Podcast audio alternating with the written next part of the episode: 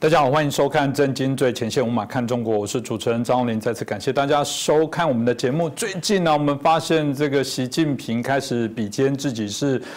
毛泽东甚至看起来，他甚至想超越毛泽东，错造成自己一个呃不朽的历史的一个定位哦。为什么这么讲呢？当然，大家啊会看到啊，美国经济学人的部分最近有出了一篇刊物，在谈到这个台海之间的一些相关的问题哦。他当然也探讨到包含美国国力的消长，跟如果中共真的要进犯台湾，要来占领台湾，要来攻下台湾，他付出的代价到底会是多少？甚至他说，如果万一哪一天看到习大大这个坐着他们这个啊这个大礼车在台北街头巡礼的话，他说嗯，这可能会不会是发生这样的一个机会呢？我想这个值得我们来思考一下，到底为什么啊经纪人会有这样的一些报道哦？那我想也是我们台湾的朋友会非常的关注啊。那今天很开心邀请到两位评论者，首先是我们产日本产经新闻台北支局长我们石板明夫先生，你好，是另外是我们军事专家吴明杰先生。大家好，是我想一开始我们就请教一下石板先生哦，因为有人说毛泽东当然是现在啊这个习近平把啊共产党中国共产党他的神主牌啊，当然现在习近平显然不只是要追随他，好像也想要超越他啊，在我们最近看到的许多的事情，包含纪念华国锋哦，华国锋如果大家了解的部分，当初哦，当然他某种程度被认为是较为保守守旧的部分，现在扩大来做一些纪念哦，大家有点感觉是嗯，他是不是要在回回复了某些过往共产党哦，这种我觉得更加严厉保守，更加的这种我们看到的一些不同的一些作为。有人说哇，这个毛泽东啊，当初没有完成的这些国共内战哦，是不是我们习近平要这个终结一九四九年之后的这个国共内战哦？到底会怎么样的一些发展哦？那为什么他会如此高调来纪念这个华国锋哦？这部分石板先生你怎么看？我觉得就是说，看习近平嘛，他其实呢，我觉得这次。纪念华国锋的话呢，其主要的目的呢，就是说他要否定邓小平，然后呢否定中国的就是改革路、改革开放这个路线，然然后呢就是重新修。书写中国共产党的历史，然后呢，把自提高自己的的历史定位和党内的这个影响力，我觉得这是一个他最大的一个目的。那么什么为什么要否怎么叫否定邓小平呢？就是习近平其实最近呢，他在比如说经济方面，他一直推行国进民退嘛。就是说，呃，重重视国有经经济，把这个民间经济或者是市场经济呢，基本压缩的越来越小。那这个方式其实就是反对邓小平的改革开放的路线嘛。另外一个跟国外的关系也并不是非常打开国门招商引资，而是呢比较强势的，比如说把外国记者驱驱逐出去。他把外国记者出驱逐出去，换句某种意义上就讲，就是说。外国因为外国媒体要往中国投资的所有人的判断都是外国媒体嘛。如果就是我如果是日本企业，我不可能看着你人民日报、新华社。看完以后，我来判断要不要军工投资，一定要看我日本的朝日新闻、产经新闻、读卖新闻，然后来判断嘛。那么，如果你把这些记者完全封杀掉了，不许他们采访，或者有不听话记者就驱逐出去的话，那么日本的媒体就不可能报道一个真实的中国，那外国的日本的企业也就不会往中国投资了嘛。所以说，这个是跟邓小平当年的改革开放是完全相反的一个方向。那么，习近平他想到底想做什么？华国锋呢的历史定位，华国锋基本上是华国锋路线是被否定了。华毛泽东一九七六年去世，去世之后呢，华国锋打开的打出的旗号呢是继承毛泽东路线，继承毛泽东。结果呢，邓小平跳出来以后说你这路线不可以的，毛泽东路已经走不下去了，就把华国锋完全否定以后呢，开始了自己的改革开放路线。那么习近平最近呢，他在一连串经济否定邓小平之后呢，又把。华国锋重新竖起来的意思就是说呢，他要继续扛着继承毛泽东路线这条旗再走下去。那么在这样的话，等于说习近平过去呢被称为第五代领导人，就是这这个习近平刚刚上台，他自己承认第五代就是毛泽东、邓小平、江泽民、胡锦涛，然后他是第五个。这其中已经已经跳过了什么华华国锋也没有也跳过去了，胡胡锦涛、赵子呃胡耀邦、赵子阳也跳过去了。但是说呢，现在习近平想把自己定为第二代领导人，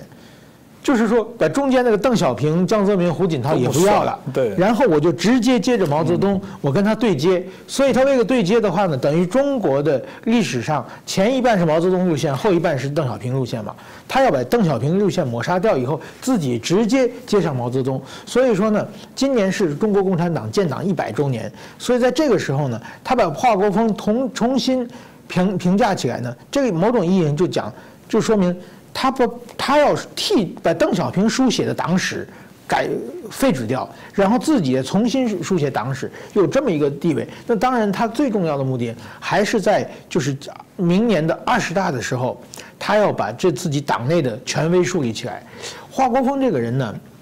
做了很多事情，其中但是说呢，最著名的就是反对反对四人帮。他习近平。这华国锋自自己被斗，就是说权力斗争失败的话，他没有被清算，但是他清算政敌的时候是毫不手软的，他把四人帮全部打倒了。那么今天呢，他再次扛起大华国锋的大旗呢，就是说他我马上就要这个党大会了，党内如果说你有敢反中央的，你们就是新的四人帮，那么。我一定这个毫不手软的把你干掉。这种某种意义，他把中国的整个的时空背景带到了华国锋时代。这个时候呢，大家心里有一种对权力的恐惧感。这个呢，其实是习近平为了二十大他的呃连任塑造出一种氛围。嗯，这个部分我想值得来观察，因为早期呃，习近平刚上来的时候，当然大家呃，西方媒体各方面还没正式成为啊这个中国主席、中共主席的时候，大家那时候就在谈，就说哦，这个呃，他好像有很特别的一些不一样的一些做法，然后一开始扛着这个所谓的反贪的部分，大家觉得哇，是不是有一些青年的作为哦？现在很多时候很多的面相看起来，其实有一点借由这个反贪的部分来啊整肃政敌哦，就越来越清楚。我再说到大家才会称他叫习皇帝这个部分哦。当然，如果啊面对习近平这么有企图跟野心的部分哦，这一定会从许多的面向来看待。那澳洲的前总理陆克文哦，曾经也撰文有提到说，二零二零开始十年可能是台海最危险的时候。那当然这样的警告就提醒说，哎，这个是有可能会发生战端哦。即便这个议题我们在过去节目当中也多次来做一些谈论哦，它里面倒是提到说，哇，这个未来他们会用这个我们刚刚讲的两栖的方式。登陆，可是我们过去的讨论也提到，在台湾海峡这个啊整个条件上，包括台湾海岸的部分来讲，不一定是适合。但有人就说，哇，当不管是有人就开始出各种用斩首啦，用特工的，用各式各样的一些方式哦，呃，来解决台湾的一些问题哦。来，刚刚讲过啊，这个解决啊国共呃一九四九年之后的内战哦，很多人要做这样的中共有这种梦这样的历史的定位。那我们请教一下明杰老师，你怎么看呢？对这个，对于中共要并吞台湾这样的一个他的所谓的国家目标哈，那我从几个比较大的先大的框架先谈哈。当然，他的一个呃战略手段上面，当然有分上上策、中策、下策。那当然上策，他过去希望来讲用和平统一直接啊。这一个呃，其实也不是和平谈判的方式，其实就是单方面的直接并吞你了哈。那只是用非武力的方式。那现在看起来就是说，他评估认为说合统的希望啊越来越低，那所以可能动用武力的这一个选项可能这个呃往前推。不过就是说，在动用武力上面，其实还是有不同的层次之分的哈。那我认为说，以目前来讲，它最主要的主轴还是以武促统。好，那如果真的以武促统不成，或许有可能。用以战逼降的方式，然后最后才是刚刚主持人谈到的，是不是全面的三期进犯这样的一个代价跟伤亡会最大的一个呃选项？那在此之前，当然还另外一个就是时间的变数，就是说时间表上面来讲，其实近期非常多，不止刚刚讲陆克文讲说未来五年到十年啊，华府非常多智库学者也有类似的看法。那其实从过去来讲，到底这一个中共要武统台湾的时间点会放在什么地方？其实近期有非常多的讯息出来，包含像这几天这个中国的呃美这个美国斯坦福大学的这个中国问题专家一位叫梅惠玲，他讲说这解放军将领跟他透露哦，两年内哦可能就会这个武力夺台，就是时间放在如果是去年的讯息来讲，就是二零。二二年，那也就是中共二十大啊。那这样的讯息，当然我们也是质疑为什么？因为今天解放军将领，我们认为放话成分居多了啊。今天为什么要去跟一个这个美国的中国学者提这样的一个说法？当然目的无非是要这一个透过美国学者，然后在这一个等于对华府示警。那用一个强硬的方式，企图要去压制或改变华府对台，特别是过去川普政府任内对台友善的一个，不管是军事也好，全方面的一个国防安全的一个提升啊。那譬如说。用这样的方式来阻止美国对台军售，这样的一个方式都有可能。那当然，另外其实前几年也有在谈呢，有没有可能二零二一年，其实就今年它所谓的建党百年，就可能会动用所谓的武力哦，这也有这样的一个说法。但是今年已经是二零二一年了嘛，哈。那再来还有另外一个，其实这一点这个时间点是外界关切，就是习近平在这个十九届五中全会中间提出一个二零二七的一个时间点，这是异于过去几个领导人所讲的，就是有所谓的建军百年。那二零二七年的时间点的确。因为离现在还有一段距离，那也有不少的学者专家认为说，这个时间点，呃，相较于现在来讲，恐怕可能性是相对比较高。那过去当然还有所谓二零四九，哈，建国百年这样的一个，那二零四九，习近平都已经几岁，那个是未来很长远的事，先不谈。但如果以今年或这个明年这几年来讲，他要用什么样的一个方式啊？如果今天他如果要动用武力的话，那可能性会相较比较高来说。基本上来讲，我觉得这个以战逼降的成分啊，可能还是比较多。因为近期你可以观察到，我们从去年开始啊，他利用这一个疫情一役要谋霸，那不只要把这个美军进行反介入之外，他同时你看到攻击几乎每天来嘛啊，那。大兵力的，甚至多批次的也越来越频繁。那是像这个月来讲，二月十九、二十号这两天的这一个，海派出所的这个监控期，然后用这样的一个呃，等于说可以对海攻击或甚至对对地袭击的这样的一个战机，那它的航路又相对于过去来讲又比较逼这个呃接近东沙。也就是说，用这个对外岛啊围困围攻这样的一个方式对台这个实行所谓的军事压力，那让台湾的内部政治哦分化或瓦解啊，那他对他来讲最好的以武促统就是台湾内部自己啊，譬如说有这个统派或者是政治上面的一个势力的扩大，然后认同北京的，然后这还没有他动武之前就自己啊不占先想，这是他最理想的方式。但是如果今天真的要动用武力的情况之下，当然他对台来讲，他当然是以最小的损。损失为最主要的目标啊，速度也要最快，就是避免美军的介入。所以过去传统来讲，其实台湾的军方不断的在演练飞弹飞弹防御哈，就是说他透过大批的飞弹来瘫痪你台湾的不管是政治的系统，或者是这个军事的一个直管通勤的系统的目的，就是要让你认为说你已经打不下去了。所以在他两栖登陆兵力都还不用发航之前，台湾可能内部就已经想要走上政治谈判，想要这一个呃跟。北京寻求和解的情况之下，然后等于就交出主权，这也是他如果要动用武力，他最理想的一个上策啊。不过，如果今天要谈到说这样的方式，事实上，如果台湾基本上台湾的抗敌意志足够的话，其实基本上他是拿不下台湾的啊。因为今天全世界过去的军军事史上也从来没有一个国家用飞弹就可以去占领一个国家的啊。因为这样的他必须还是要有兵力啊上去所谓的进行所谓的占领。那这样如果要透过兵力来讲，那当然从对岸过来一个。途径是空中，一个当然就是海上。海上就刚刚主持人讲的，是不是有可能两栖、三栖大规模的这个渡过台海来这个哦犯台，然后来进占台湾？那这样的一个事实上对解放军来说，它的风险非常高，而且这个伤亡代价绝对会非常大哈。因为我们就不要讲现在，我们先讲说过去其实大家常在谈的二战的这个例子。其实诺曼底登陆哦，我觉得不是最好的案例哦。其实因为诺曼底登陆是这一个盟军反攻哦，那其实真的要看的应该是当时德军哈，在一九四零年本来一度哦要透过海空的兵力，这个等于说进犯英国哈。那那时候所谓的这个海事计划，那其实在一九四零年的时候，那时候德军曾经一度。多次空袭这个呃英国，包含像伦敦在内，那那时候派了高达四百八十架的轰炸机，用一千架的战机来护航，那这个对英国的几个这个基地都进行所谓的这个空袭，那后来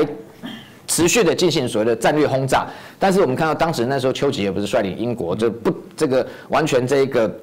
不妥协，然后也不接受哦，这个德国的呃这样的一个武力攻击的情况之下，其实后来本来德军一度要打算动用海上的兵力，其实所有的计划都已经做好了，但是因为评估这个成功的这个可能性极低，所以后来就放弃了，放弃了所谓的这个海事计划。所以你可以看到整个二战的过程中，其实真正德军并没有这个对英国进行所谓的两栖进犯。那当时我们看到那时候其实要渡过英吉利海峡，其实英吉利海峡才三十四公里啊。我们的台湾海峡有一百三十公里哦，那当时这个盟军如果联合了这种将近超过十二个国家，动用了两百八十万的兵力，那在诺曼底登陆来讲，当天至少在海上兵力十五万，空中还有这一个所谓那时候这个一零一空降师，在敌后空投也十六万，至少第一波就动用了三十万的兵力，就到最后当然也付出了这个惨痛的伤亡代价。所以这样的一个两栖犯台的一个模式，如果放在现在，它的难度绝对要比二战的时候哦，这个诺曼底登陆也好，或者德军的海事计划都要来的困难，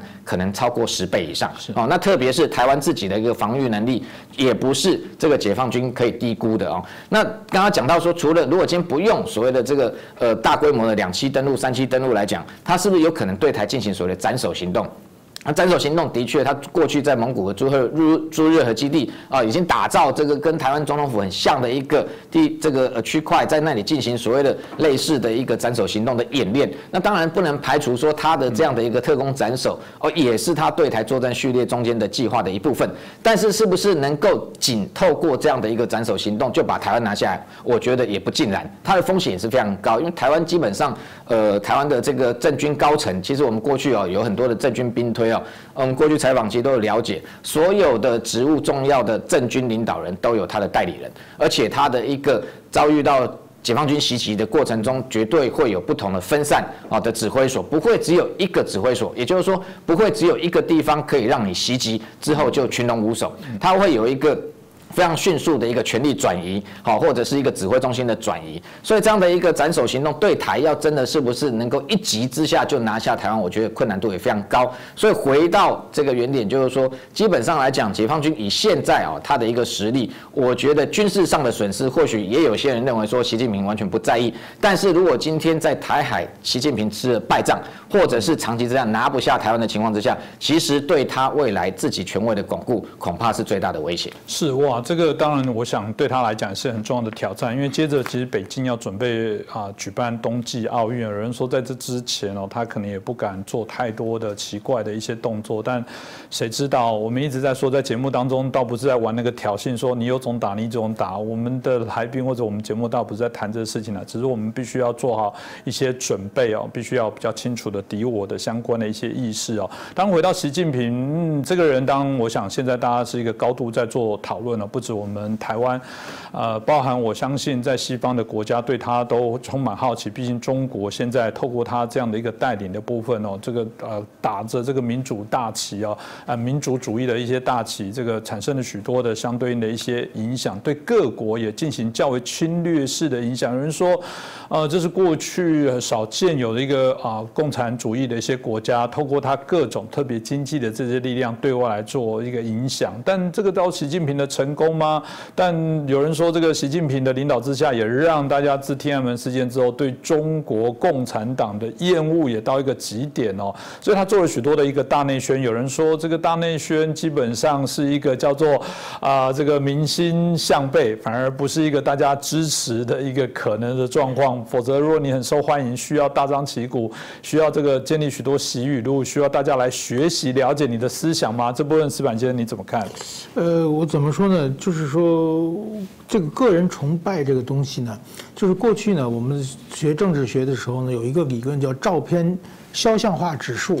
就是当你到一个国家看这个领导，这个国家的领导人挂在街头的肖像画照片越大，说明这个国家越不自由。嗯，那么基本上呢，就是大家过过去像这个海森、这个伊拉克啊、什么叙利亚呀这些独裁国家都是这样嘛。那中国呢？就是过去毛泽东的照片，毛泽东像，毛泽东是超大的。邓小平把它否定了。其实现在呢，习近平又又重新回到毛泽东时代。现在你走在中国街头上，到处可以看到什么“紧紧团结一”在以习近平同志为核心的等等等等这这些标语。而且呢，他的照片也非常多。就是这这种个人崇拜的，其实呢，就是说明中国的国内的人民越来越不自由。呃，中国的政权越来越走向独裁。那么这种个人崇拜呢，其实换句话说呢，也是这个执政者的一种心虚的表现。他怕人民看破他的手脚，他怕人民不支持他们。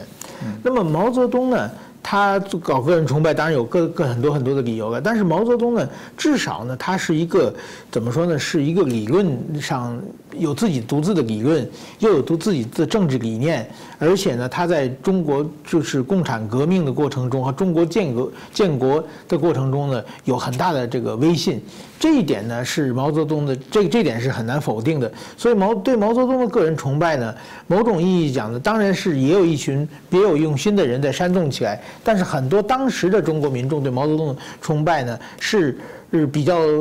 这个质朴的一种感情，但是现在习近平这种个人崇拜呢，完全是他自己创造出来的。就是说，首先呢，习近平呢，他没有什么政治理念。在中国，你看习近平他从习近平谈治国理政的书出过非常非常多的本，我也都读过。读完以后，书本和尚什么都记不住。嗯，他的东西都是非常空的，都都是没有的。那我们讲习近平，比如说我们讲毛泽东语毛泽东语录。毛泽东讲的话很多，大家是我们可以到今天生活中还可以引用的话，确实是，比如说什么实事求是啊，什么枪杆子里出政权呢，什么讲了很多很多的这个话，确实是很多人一般人觉得是很有道理的。但是习近平到现在他的习近平语录。哪一句话有道理？哪一句话能够脍炙人口，能让大家随便说，是完全是没有的。所以说呢，有人说这历史呢会重复两次，这是黑格尔说的。第一次是悲剧嘛，第二次是闹剧嘛。我觉得中国现在正正上演，正在上演这么一一场闹剧。那么习近平呢？比如说，你看习近平，至少。按毛泽东来说，毛泽东至少他把中国建国嘛，他那么艰难的内战他打赢了，然后把中国建国，然后呢自己不管怎么说推动一个文化大革命，虽然虽然结果很惨，但是说至少他推动文化大革命有一定的他的理念，他想实现的东西等等等这些东西看可以看出来的。那么习近平他到底做了什么呢？习近平这几年下来以后，他第一个呢做的第一个是反腐败。那么反腐败还算就是有打倒一些政敌，但是说他反腐败之后，中国的腐败消腐败现象消除了吗？完全没有。中国在国际上，呃，看中国的清廉指数啊，就是政治的清廉指数，反而在他反腐败之前反而更高了，就是反而腐败严重现象更严重啊。就是凡是听习近平的话的人，新上来的这这这这群家伙，比以前那群家伙更更过分，因为媒体。监监督政政这个权力的力量不在了嘛？那么还有一个呢？习近平，比如说在外交上，就想搞一个“一带一路”，嗯，他“一带一路”也是失败的。到现在为止，他到处花钱，呃，结果对方的政权一一交替变成呆账死债的，根本长不出来。现在这个“一带一路”变成过街老鼠，所以说这个也是失败的。我想。一带一路收手，现在就是一个面子问题了。现在最近对一一带一路的投资预算都在减少很多，而且中国官媒提一带一路越来越少，就这个政策已经失败了，只是时间问题，什么时候把它突露出来？还有一个，习近平他提出一个“中国制造二零二五”，这是一个要把中国自主产业，呃，一个是中国产业升级的问题，一个是把中国自主的呃这些品牌、这些技术含量。但是说，你看去年。这个关于这个晶片的问题是完全没有了嘛？他中国中国制造二零二五现在提都不敢提了，而且被就是说美国制裁的被被现现在中国这些高科技产业根本自己。没，就是很难自独自生存下去的事情，很明显，就是这个政策也失败了。那么就举这些例子，当然说现在经济也被他搞得一塌糊涂，这个贫富的差距，其实他说脱贫，但实际上在中国贫富差距呃问题并没有解决。在种种的问题来说呢，习近平呢他的执政是绝对是乏善可陈的。那他要搞个人崇拜，他也一定有一个你做过什么的理由嘛？嗯，就像毛泽东。他的个人崇拜就是说，毛泽东，就是说他把中国的一个内弱战争、内战混乱中的中国统一了嘛，让大家回到和平状态嘛。就就至至少这件事情，你就可以大书特书，就变成特殊特这个个人崇拜的理由。那习近平他这几年到底做了什么？有哪些让外国人、中国人走在外国的话，绝对是和胡锦涛时代比起来。中外国人对中国人印象绝对有负负面嘛，对不对？胡锦涛的时代，我认识很多台湾人，在日本的话，别人认为中国人的时候，不是那么强烈的否定的。但是现在，如果台湾人在日本被人认为中国人的话，一定要强烈否定。我是来自台湾，不是，我是来自台湾。对对对，这就很明显，习近平把中国的形象带得这么差。所以说呢，我觉得习近平古往今来做这个个人崇拜的人有很多，但是有成功的，从来没有一成功的。所以说呢，我认为习近平呢，现在中国进行的不过又是一场闹剧而已。的确，我觉得从刚刚石板先生说，我从这个这个国家里面放多少照片，你就知道他就是怕你忘记他，才要一直提醒你嘛。你就拿小抄的原因就是怕忘记才要小抄啊，不然不是应该习近平在他们的心里面吗？这显然大家都不够忠诚，还要党领导。不断的提醒你要注意到它的存在哦，这说来很讽刺。另外一个部分，如果说阿 Q 的建议啊，我觉得习近平你真的要历史定位，要让所有中国感谢你是推动中国民主化吧。你在你的任内如果有机会推动中国民主化，我相信你一定可以得到啊。之后的诺贝尔和平奖哦，那另外当然回到嗯不会那么容易解决。我们看到这个不只是台海的部分哦，大家认为是未来产生啊这个可能军事冲突的一个热点。南海的部分的问题也不会小。这个美国继这个我们成立太平洋舰队之后，重新来做一些相对应的一些编整哦。那当然呃这另外的我们看到的这个包含英国、包含法国的部分航母也争相来到这里。大家在南海的部分显然还是一个重要的。呃，角力的场域哦，这到底这个未来会发生什么样的一些状况哦？那大家有说，回过头来讲，中国的印太战略又是如何，怎么去多一些应对哦？就是呃，明杰老师，你怎么看待现在在南海整个最新情势的一个变化？哦，先分两个部分讲哈。第一个就是美国这对南海的态度，特别是拜登政府上台之后，到现在刚好差不多呃超过满月一点点的时间，我们用美军的实际在南海的行动来做解释。检视哈，呃，当然这个呃听其言观其行。那在华府对于南海政策也有一些琢磨。那看起来他的一个呃拜登政府国安高层对于南海在。谈话上面的一个强度，呃，外界会比较说，好像没有过去川普这么的戏剧化，这么的强硬。但是在实际的美军在南海执行的相关行动来讲，我个人的观察认为，它的强度跟军事上面的出手啊，其实是跟川普相比是有过之而不及啊。为什么这样讲？我举几个例子啊。第一个就是说，我们看到，呃，在拜登上台才三天的时间，一月二十三号，罗斯福号航母打击群就穿越巴士海峡进入南海啊。那才拜登政府才上任三天。啊，那时候这一个有解放军的，呃，就对这个动作就解释说，哦，那是因为拜登才上任，还没有时间去管美军哈，第七舰队也好，或印太司令部，那这是本来川普政府留下来哈，本来要执行的任务，也就是罗斯福号刚出航，所以他本来就预计要到南海，所以。拜登管不到，好，那你可以这样说，三天拜登还没有琢磨到这个地方。不过你观察罗斯福号进南海之后，时间非常久。过去它的航母基本上是穿越，然后顺便做所谓的自由航行，做一个军力展示。但是罗斯福号进去南海之后，待了很久的时间，一直到什么时候？到二月九号，美国从中东调了另外一支尼米兹号航母打击群，从中东准备返回美国西岸。那当然，过去来讲，以这样的一个模式，因为他派驻这个国外海外已经超过八个月。